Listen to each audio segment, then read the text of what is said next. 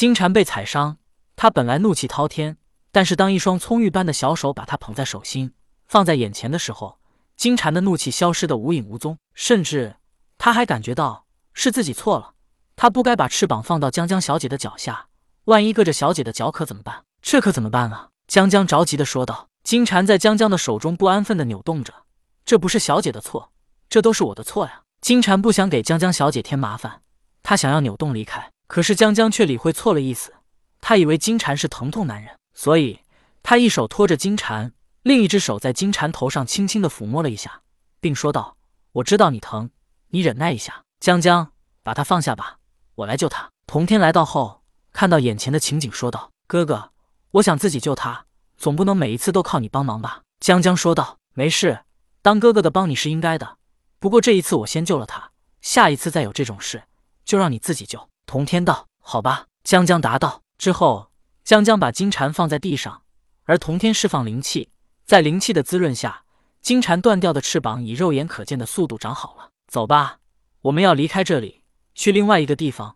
到了那个地方，你的心愿就能达成了。童天道。好的，哥哥。江江脸上溢满了笑容，答道：“就在这时，被治好的金蝉没有飞走，却是飞起来停留在江江的肩膀上。你要跟着我。”江江转头看着肩膀上的金蝉，问道：“金蝉点了点头，并发出叽叽的鸣叫声。哥哥，我能带着它吗？”江江问道。“好吧，只要你愿意。”童天一脸宠溺却是无奈的说道。说着，他们作势欲走。就在此时，一个黑不溜秋的小虫子却快速爬到了江江的脚下。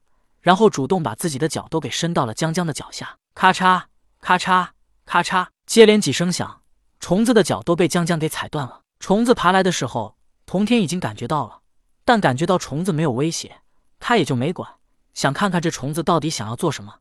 哪知道他故意把脚伸到江江脚下去给他踩啊！江江感觉到又踩到了什么东西，大惊，然后急忙抬脚，只见地面一个黑不溜秋的小土鳖翻着肚皮，几只脚在不停的抖动。哥哥。哥哥，这怎么办啊？我怎么又伤害到这小土鳖了？还不赶紧爬起来！信不信我一脚把你踢飞？童天道。地面上正在翻着肚皮抖动的土鳖，呲溜的一下就爬了起来。啊，原来他是装的！江江一脸不相信的表情。江江，你看这土鳖的心都这么险恶了，更何况是人心？咱们这一去，哥哥是不能陪在你身边的，所以你要保护好自己。童天顺便教育江江道：“哥哥，我知道了。”我绝对不会轻易的相信别人。江江道：“嗯，你明白就好。”说着，童天又对江江肩膀的金蝉和在地面上似乎假装瑟瑟发抖的土鳖说道：“你们两个既然想跟着小姐，那么我便助你们化形。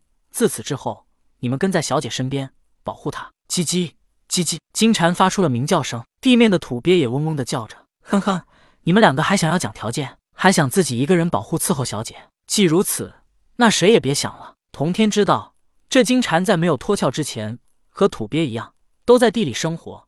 他们两者早就认识，而且还打过无数次架。在听了童天两次讲道之后，他们逐渐有了意识。而金蝉静静更是神速，现在已经脱壳。叽叽叽叽，嗡嗡嗡嗡，这可是你们自己答应的，如果违反，休怪老爷我下手狠毒。童天面色一冷，说道。金蝉和土鳖被吓得一抖，但还是点点头答应道。之后，金蝉飞到地上。